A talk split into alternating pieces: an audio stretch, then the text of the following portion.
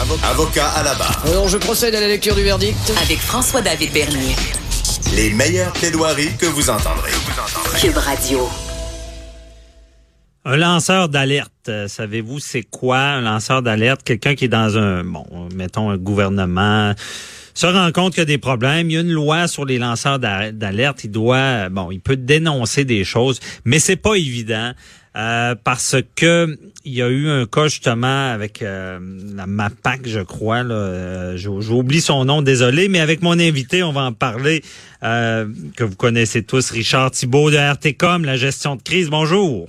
Salut François. Salut. Un sujet, un sujet pas mal moins drôle que ton sujet précédent, celui Ouais, dont on évidemment. a à, à se parler. Mais bon, il y a des fois dans la vie où même si c'est moins drôle, il faut s'en parler pareil. Fait que Ouais. t'as tout à fait Faut gérer les crises. Faut Mais, gérer les- euh, et c'est Louis, c'est Louis Robert dont Louis- le nom que tu cherchais. OK, Louis Robert, lui, c'est un lanceur d'alerte qui, qui- qui a dénoncé quelque chose. Il s'est fait mettre à la porte et on l'a réintégré parce que c'était pas légal de ne pas le garder.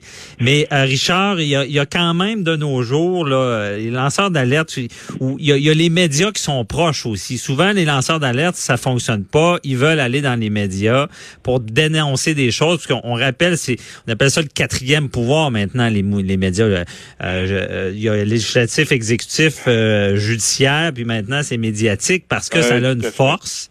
Mais Mhm. pour toi, c'est pas l'idéal. En tant que gestionnaire de Ben, crise, tu veux pas nécessairement qu'il y ait des médias. Là. Alors, il y, a l'avocat en toi qui va probablement apprécier la façon dont je vais commencer mon propos là-dessus.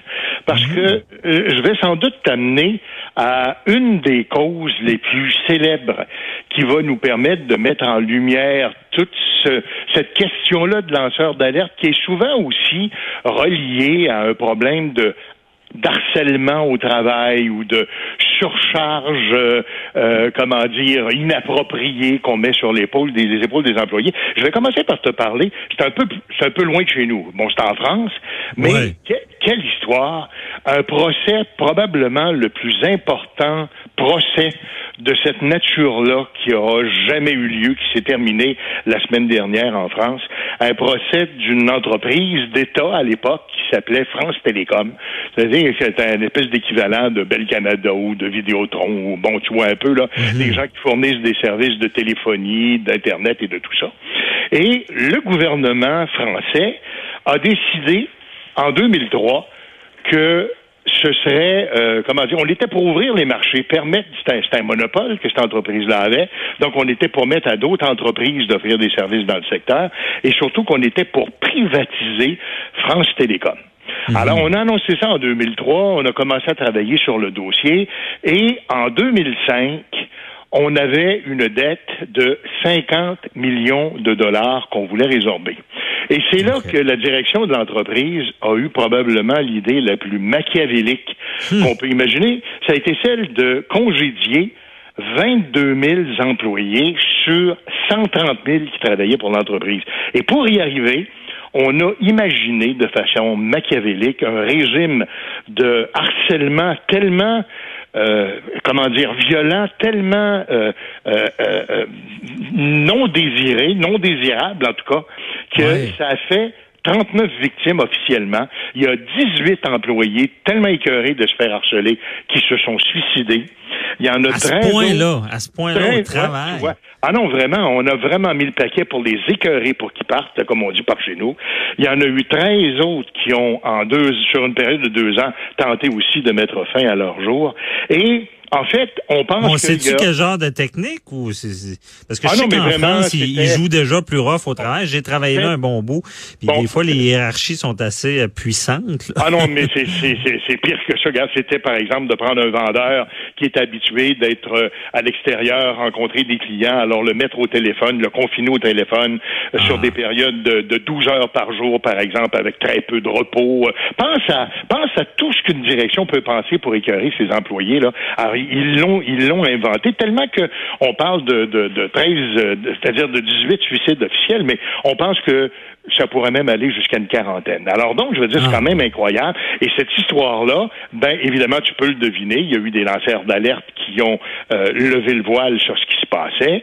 Et il y a eu euh, sept accusés dans cette histoire-là, donc qui ont été traduit à leur procès qui s'est terminé la semaine dernière. Et euh, parmi les accusés, il y a eu les trois plus grosses têtes de l'entreprise, le PDG, le directeur général, son bras droit et quatre autres personnes qui étaient complices de cette opération-là ont été traduites à leur procès. Le jugement sera rendu le 20 décembre prochain, mais on a appris tellement de choses dans cette histoire-là, une histoire vraiment abracadabrante. Évidemment, ça se passe un petit peu loin de nous, mais euh, quand on constate ce genre de on dit ça n'a pas vraiment d'allure, mais on se dit même des fois chez nous, il se passe des choses qu'on a envie de dénoncer parce qu'on n'est pas confortable avec ça. Nos collègues de, de, de, de du bureau d'enquête de QMI, la semaine dernière ou il y a deux semaines, parlaient par exemple d'une infirmière qui était sortie euh, à TVA pour dénoncer une situation. Puis là, je veux pas prendre parti pour un ou pour l'autre. L'infirmière avait ses dires, le, le, le CIUS avait ses dires, mais euh, il en demeure pas moins que l'infirmière est sortie pour dénoncer une situation qu'elle jugeait inacceptable, avec comme résultat qu'elle a été menacée d'être congédiée si elle continuait dans ce sens-là.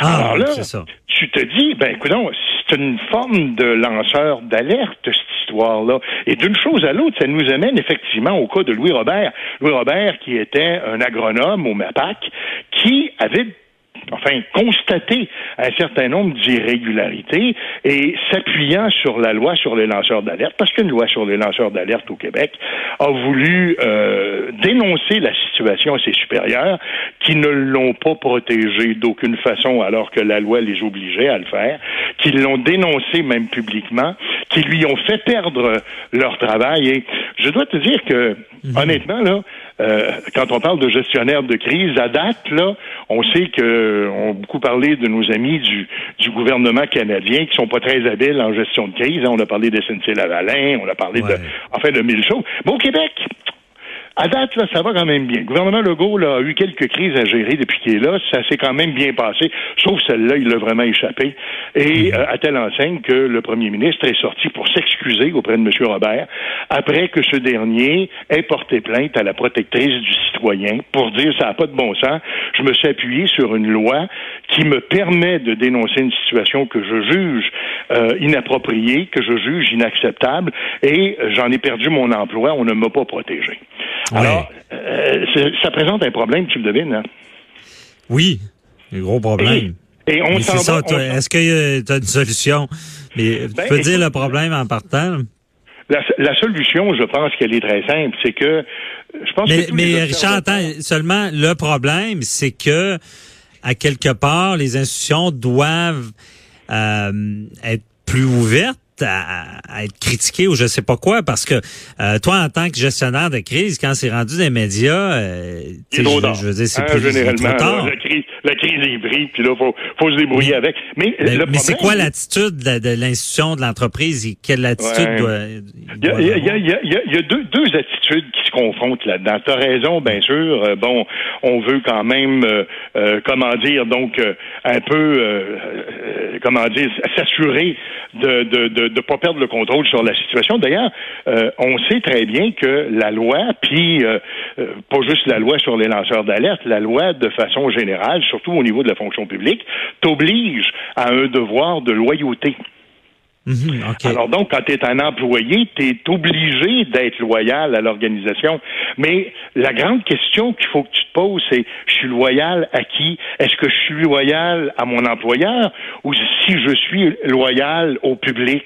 Est-ce que mhm. la situation que je veux dénoncer pourrait, à mon sens, à moi, avoir des répercussions sur la population? Je juge ça tellement inacceptable que je tiens à le dénoncer. Et, et, et honnêtement, si on ne se sent pas protégé par la loi sur les lanceurs d'alerte, qu'est-ce qu'on va faire? On veut donc le dénoncer publiquement. Ça nous donne une seule alternative.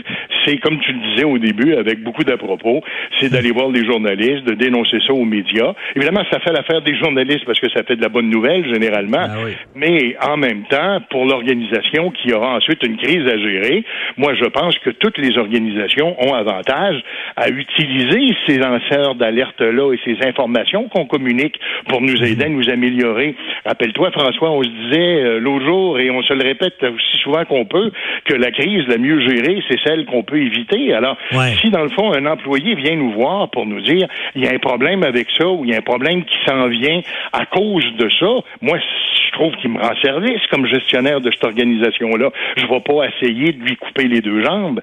Et Mhm. le problème des médias aussi, bon, c'est sûr que ça fait de la bonne nouvelle, mais en même temps, tu sais comme moi qu'il y a un jugement qu'on attend de la Cour suprême sur la, protection des sources journalistiques. Alors donc, c'est pas parce que tu vas voir les journalistes que tu es nécessairement protégé de tout euh, de tout recours potentiel. On va le savoir bientôt. La Cour suprême va rendre son jugement. Mais chose Ouais. certaine, c'est que ça, ça contribue à vicier un système qui, à la base, devait permettre à l'État de euh, offrir à ses employés la chance d'identifier des risques potentiels qui pourraient se transformer en crise pour l'organisation. Alors, c'est clair que le gouvernement qui l'a un peu échappé, le ministre de l'Agriculture l'a vraiment échappé, tellement, comme je le disais tantôt, que c'est le premier ministre lui-même qui est obligé de faire une sortie, de s'excuser auprès de M. Robert, on se rappellera. Mais le gouvernement va donc avoir la tâche, le président du Conseil du, du Trésor, M. Dubé, le Christian Dubé, va avoir la tâche sans doute dès la reprise des travaux parlementaires, de présenter une loi qui vient modifier la loi sur les lanceurs d'alerte pour clarifier un certain nombre de zones grises, pour s'assurer que on permet aux employés d'identifier pour le bénéfice de leur employeur des risques potentiels qui peuvent se transformer en crise. C'est ça d'être un bon gestionnaire de crise, c'est d'être capable d'identifier les risques qu'on court et euh, de trouver un remède, euh, éventuellement pour les éliminer, mais si c'est pas possible, au moins pour les temporiser. Et dans le fond, à toutes les fois où ce phénomène-là se produit, ben, faudrait considérer qu'on nous rend service et non pas que c'est une attaque que l'on fait contre l'organisation. Ouais, c'est ça. De- tout dépendamment si le mal est fait ou pas. là. des fois, je pense que c'est pour ça que les, les organisations réagissent mal, c'est que ça, ben, ça prend un gars comme toi qui, qui pour bien les guider puisque le mal est déjà fait. Mais euh, on, je comprends bien ton propos. C'est ça, c'est qu'il y aura éventuellement une meilleure loi. C'est peut-être pas assez Ouais. clair. Voilà, ça non. évitera des crises euh, dans ce domaine-là, puis c'est très d'actualité. Euh, Ou ça nous permettra beaucoup. de mieux, de mieux gérer nos risques. C'est quand Ben même oui. Non, c'est ça. Je pense que c'est important puis que d'être protégé parce que ça fait avancer beaucoup de choses. Même on sait des, des- des déclarations aux journalistes avec les sources, tout ça. Il y, a, il y a des scandales qui sont ressortis avec ça. Je veux dire, il faut pas freiner parce que ça fait avancer le système. Merci beaucoup, euh, Richard Thibault. Euh, donc, on, on se reparle la semaine, la semaine prochaine Merci, pour un autre Absolument. sujet. Merci. Absolument. Bonne, journée. semaine à toi. Bye bye. Là. Merci, bonne semaine. Bye bye. Restez là, on répond à vos questions avec Maître Boily.